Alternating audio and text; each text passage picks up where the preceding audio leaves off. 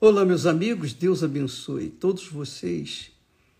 Que o Espírito Santo é a minha oração sistemática por todos os que ouvem a palavra de Deus, todos os que participam das nossas lives, que sejam, é, que tenham o discernimento, o entendimento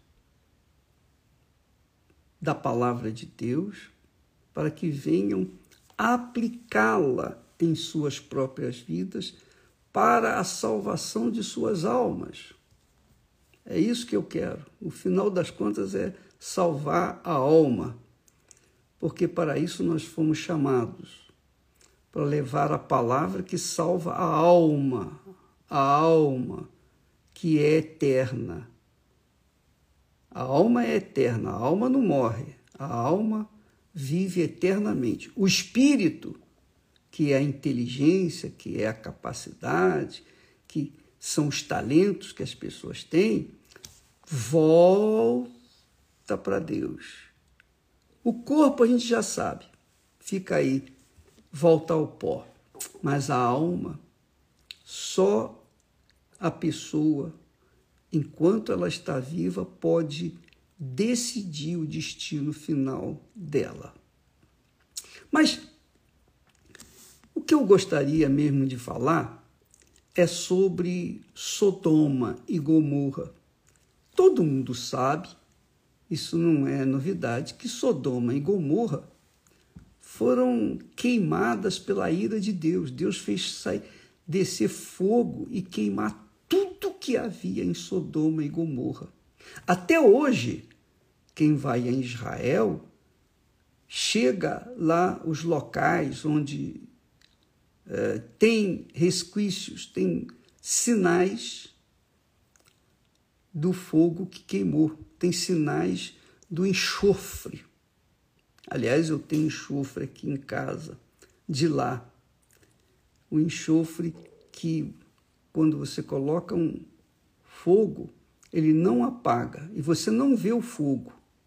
Você só vê que ele queima. A pessoa, quando, pega, quando vê o enxofre, e se ele estiver queimando, ela não vê. Mas quando pega, a chama dela é cruel. É pior do que o fogo natural. Então, Deus fez chover fogo e enxofre sobre Sodoma e Gomorra. Por quê? Porque Sodoma e Gomorra estavam vivendo num pecado, num nível de pecado tão, tão alto, tão alto, que esse nível chegou até Deus. Então Deus tinha que tomar uma decisão, tinha que fazer alguma coisa. Então ele enviou fogo. A mesma coisa que aconteceu na época de Noé. O pecado é, era assim, se alastrava de forma cruel, que até insultava a Deus. E é o que nós temos visto nos dias de hoje. O pecado tem se alastrado, só não chegou até Deus para mandar fogo, porque existem aqueles que são de Deus, que pregam o Evangelho, que levam a palavra dele por toda a terra. Então, por isso, Jesus ainda não veio, ele vai vir buscar a sua igreja e aí vai vir o período da grande tribulação. As tribulações que todos enfrentamos nos dias de hoje são pequenas, são apenas ensaios. Mas a grande tribulação vem mesmo depois que Jesus arrebatar a sua igreja. Ele vem arrebatar e, e os sinais são evidentes, notórios. Muito forte isso. A gente vê os sinais da volta de Jesus, é, com, pode até palpar esses sinais. Mas por que que Sodoma e Gomorra foram queimadas com a ira de Deus, com fogo e enxofre? Por quê? Por que, que chegou aquele ponto de depravação moral completa e total? Por quê? Por quê? É isso que eu quero falar com vocês. Que é o mesmo que tem acontecido muitas pessoas que eram fiéis a Deus, fiéis, mas fiéis mesmo. E de repente elas viraram a cabeça, né? Saíram pelo mundo afora querendo gozar a vida. Por que que saíram? Aí é que nós vamos ver da razão do porquê que Sodoma e Gomorra chegou no alto grau, no grau máximo de pecado. O grau máximo de pecado. Se nós lermos lá, se você ler na sua Bíblia, lá no profeta Ezequiel, capítulo 16 e versículo 49, Deus fala, ensina, mostra, através do profeta, por que, que, Sodoma e Gomorra chegou no, no mais alto grau de pecado. Diz assim: Eis que esta foi a iniquidade de Sodoma, tua irmã. Ele estava falando de, do povo de Israel e agora fala que Sodoma era irmã de Israel por conta do pecado que estava vivendo Israel, Israel é, Jerusalém. Então, qual foi o pecado? Qual foi a iniquidade de Sodoma? três pecados. Primeiro, soberba, que é o orgulho, nariz empinado, a pessoa se achar alguém, se achar alguma coisa. Primeiro, Sodoma, ou desculpa, primeiro, soberba, que é o orgulho, prepotência, que quer fazer o que bem entende e acha que todo mundo é ignorante, coloca-se acima dos outros, dos seus semelhantes. Soberba, pessoa soberba. Sabe como é que é, né? Você conhece esse tipo de gente. Primeiro foi a soberba, se achar. Segundo, fartura de pão. Fartura de pão. Então, Sodoma e Gomorra tinha muita prosperidade. Muita prosperidade, era muito rica. Então, ela ostentava riqueza, fartura de pão. Por conta dessa fartura, dessa vida regalada, ostentada, então Sodoma caiu no pecado, no pecado de abundância, de ociosidade. Então, primeiro pecado, soberba, orgulho, se achar o tal, superior a todos. Segundo pecado, fartura de pão, quer dizer, rica, muito rica, muita fartura. Quando a Bíblia fala fartura, é porque é muita coisa. Então, fartura de pão, não faltava nada.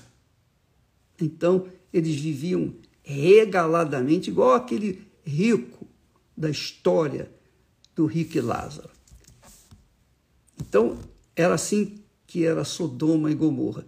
E abundância de ociosidade, quer dizer, a, a, a vaidade, ou melhor, o orgulho, somado a a abundância ou fartura de pão, a riqueza, o orgulho somado à riqueza, faz a pessoa humana viver na ociosidade, só quer então, não quer, só quer curtir a vida. Então fica à toa, não faz mais nada, não pratica mais nada, só, só nadando de braçada ou nos ventos mansos, não é? A verdade é que essa situação aí fez com que Sodoma e Gomorra mergulhassem na fantasia da carne, ou nas fantasias da carne. Então começaram a criar coisas, prazeres, que é o que nós temos visto hoje em dia.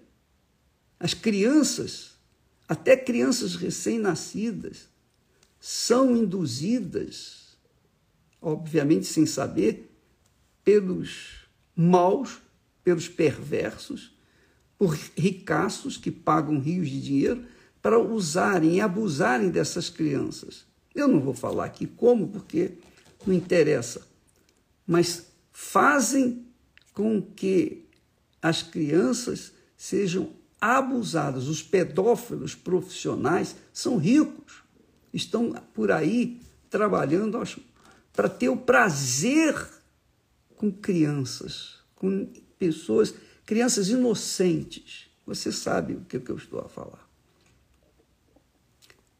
Amiga e amigo, o mundo chegou hoje, a humanidade chegou hoje a um ponto tão grave, mas tão grave de pecado, que este é um dos maiores sinais da volta de Jesus. Não vai descer fogo, não.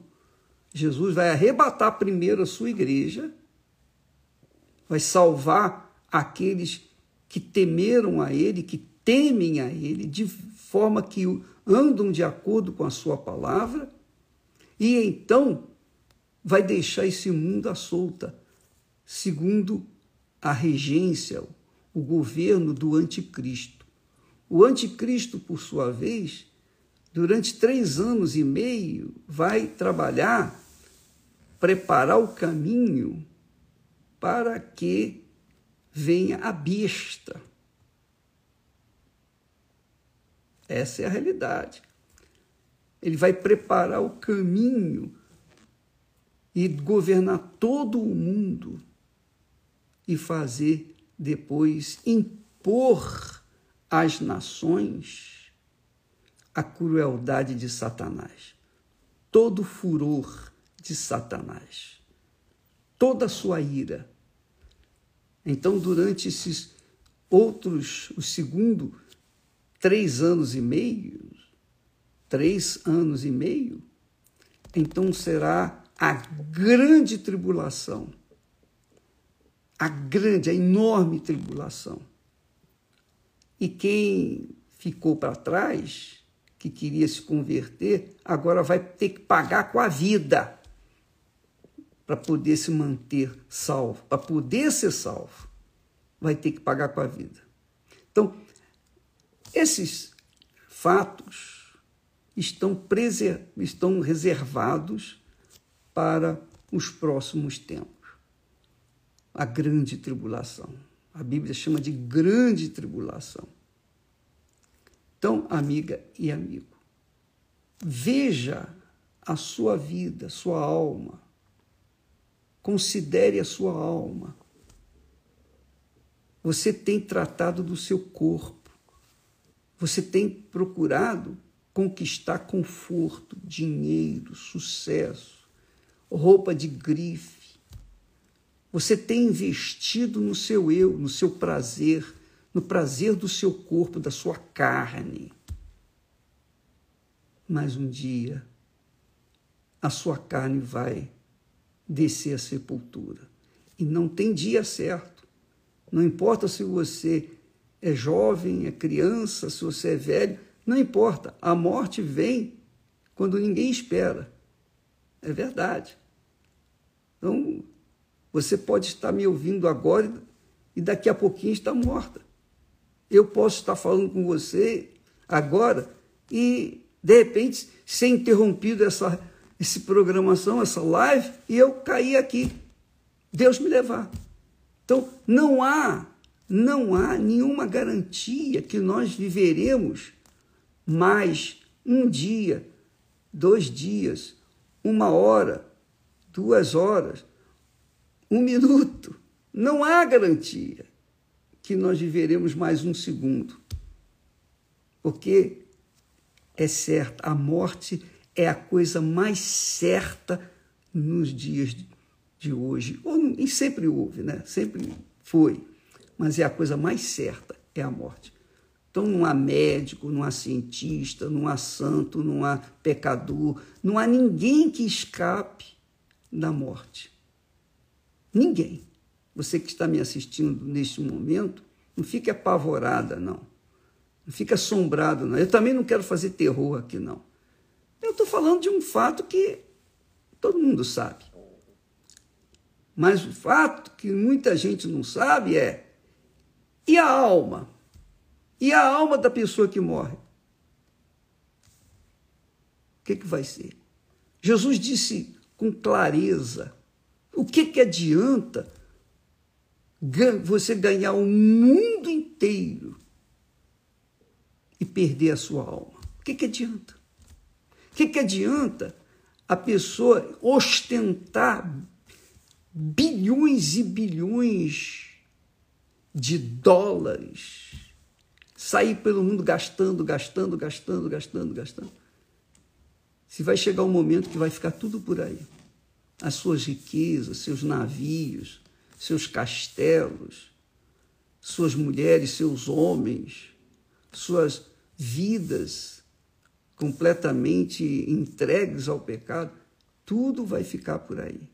Mas a alma, aquela alma, Jesus disse: quem quiser salvar a sua vida, perdê-la-á.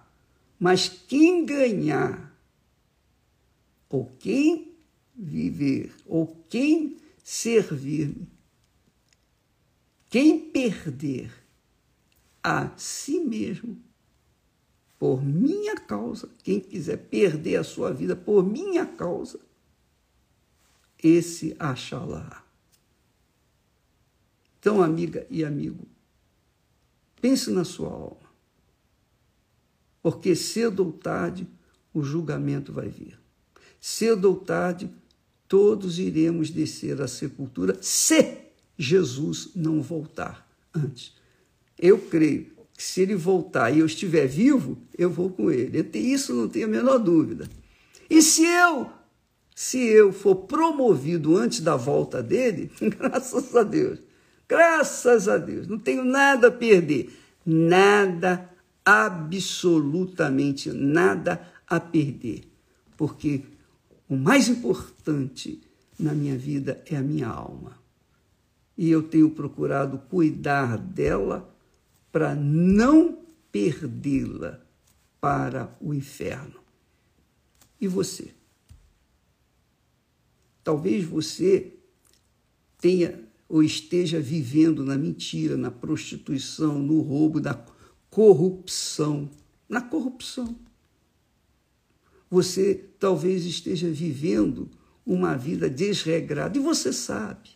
A gente não precisa dizer, eu não preciso aqui fazer uma lista de pecados, do que é pecado, porque cada um tem a sua própria consciência. Eu sei o que é pecado. Eu sei se eu se eu cometo um pecado, eu sei que eu cometi o um pecado. Na hora imediatamente, porque a minha consciência me acusa. Deus nos deu a consciência, uma consciência que é hiper, super sensível. Qualquer coisa, qualquer inclinação para o erro, na hora a consciência dói. Qualquer inclinação para o que é certo, a consciência se alega, a alma se alega só depende da sua cabeça. Deus lhe deu sabedoria, Deus lhe deu conhecimento, Deus lhe deu inteligência, Deus lhe deu razão. Lembra que falamos ontem? O leite racional sem, sem a adulteração. Então, Deus nos deu a fé, para que por esta fé, por meio da fé, nós venhamos conservar a nossa salvação. É isso que eu queria falar para vocês. E eu estou sendo bastante incisivo porque o assunto é muito sério. É o mais sério de todos. Os médicos curam os enfermos, ajudam as pessoas a terem saúde, os remédios, as cirurgias.